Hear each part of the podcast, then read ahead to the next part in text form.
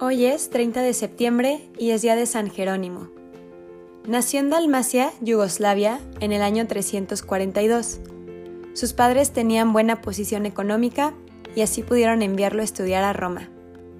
En Roma estudió latín bajo la dirección del más famoso profesor de su tiempo, Donato, el cual hablaba el latín a la perfección, pero era pagano. Esta instrucción, recibida de un hombre muy instruido pero no creyente, llevó a Jerónimo a llegar a ser un gran latinista y muy buen conocedor del griego y de otros idiomas, pero muy poco conocedor de los libros espirituales y religiosos.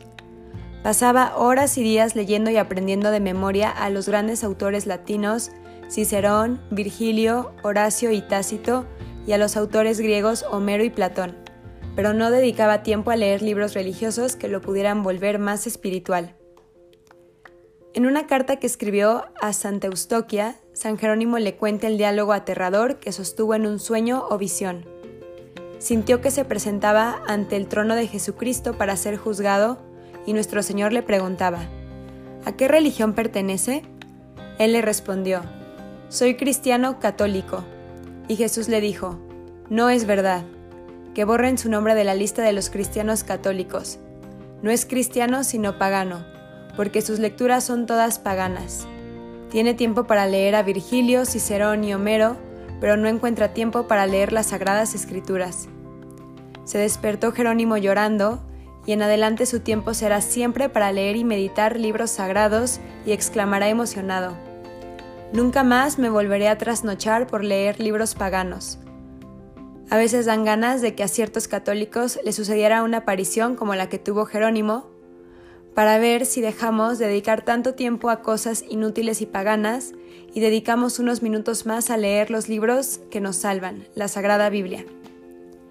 Jerónimo dispuso irse al desierto a hacer penitencia por sus pecados, especialmente por su lujuria que era muy fuerte y por su terrible mal genio y su gran orgullo, pero allá, aunque rezaba mucho y ayunaba y pasaba noches sin dormir, no consiguió la paz se dio cuenta de que su temperamento no era para vivir en la soledad de un desierto deshabitado sin tratar con nadie.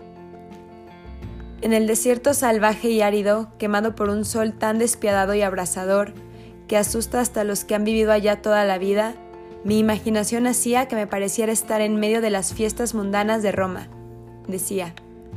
En aquel destierro al, al que por temor al infierno yo me condené voluntariamente, sin más compañía que los escorpiones y las bestias salvajes, muchas veces me imaginaba estar en los bailes de Roma contemplando a las bailarinas. Mi rostro estaba pálido por tanto ayunar, y sin embargo los malos deseos me atormentaban noche y día. Mi alimentación era miserable y desabrida, y cualquier alimento cocinado me habría parecido un manjar exquisito, y no obstante las tentaciones de la carne me seguían atormentando. Tenía el cuerpo frío por tanto aguantar hambre y sed, mi carne estaba seca y la piel casi se me pegaba a los huesos. Pasaba las noches orando y haciendo penitencia, y muchas veces estuve orando desde el anochecer hasta el amanecer. Y aunque todo esto hacía, las pasiones seguían atacándome sin cesar. Hasta que al fin, sintiéndome impotente ante tan grandes enemigos, me arrodillé llorando ante Jesús crucificado, bañé con mis lágrimas sus pies clavados y le supliqué que tuviera compasión de mí y ayudándome el Señor con su poder y misericordia, pude resultar vencedor de tan espantosos ataques de los enemigos del alma. Y yo me pregunto, si esto sucedió a uno que estaba totalmente dedicado a la oración y a la penitencia, ¿qué no le sucede a quienes viven dedicados a comer, beber, bailar y darle a su carne todos los gustos sensuales que pide? Esto escribió San Jerónimo. Vuelto a la ciudad, sucedió que los obispos de Italia tenían una gran reunión o concilio con el Papa y habían nombrado como secretario a San Ambrosio. Pero éste se enfermó y entonces se les ocurrió nombrar a Jerónimo, y allí se dieron cuenta de que era un gran sabio que hablaba perfectamente el latín, el griego y varios idiomas más. El Papa San Damaso, que era poeta y literato, lo nombró entonces como su secretario encargado de redactar las cartas que el pontífice enviaba y algo más tarde le encomendó un oficio importantísimo, hacer la traducción de la Santa Biblia. Las traducciones de la Biblia que existían en ese tiempo tenían muchas imperfecciones de lenguaje y varias imprecisiones o traducciones no muy exactas.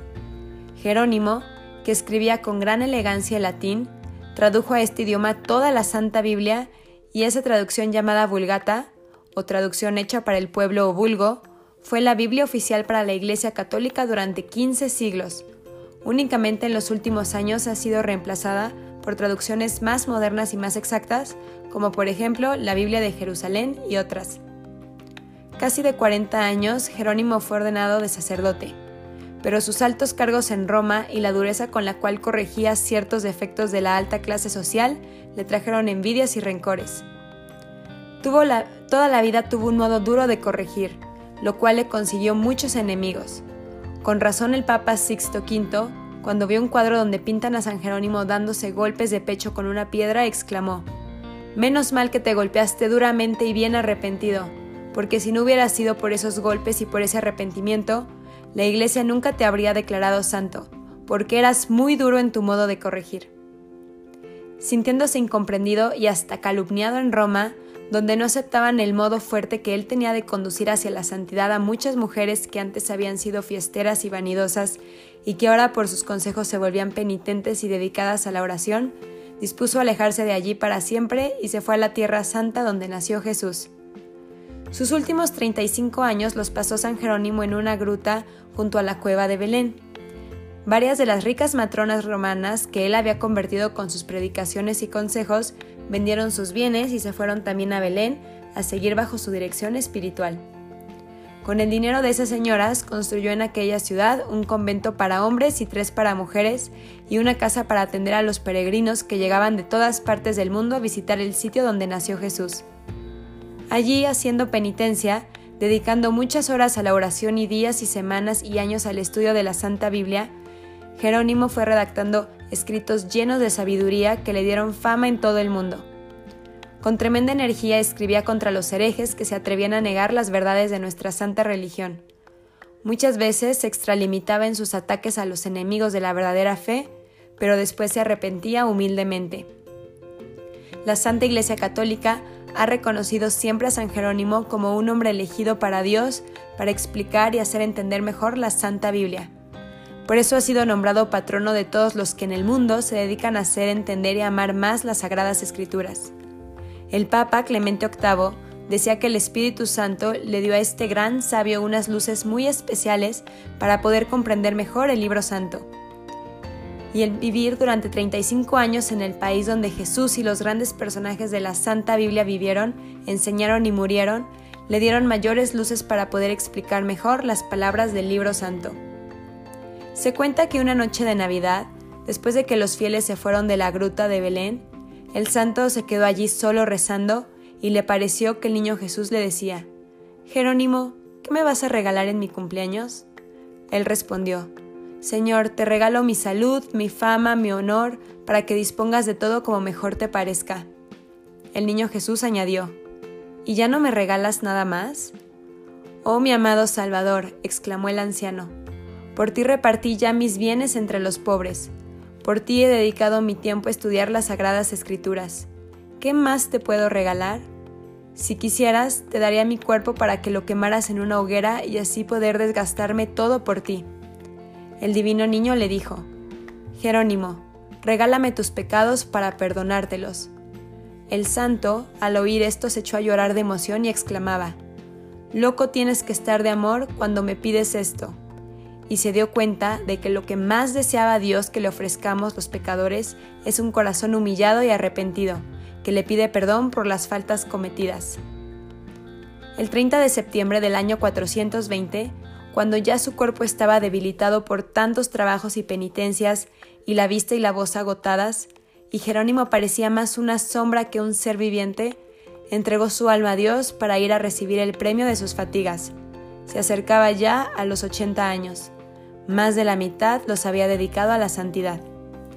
San Jerónimo, intercede por nosotros para ser capaces de dejarlo todo por Jesús, de entregar cuerpo y alma a Él, de ser capaces de tener esa visión sobrenatural y con vistas a la eternidad como tú. San Jerónimo ruega por nosotros.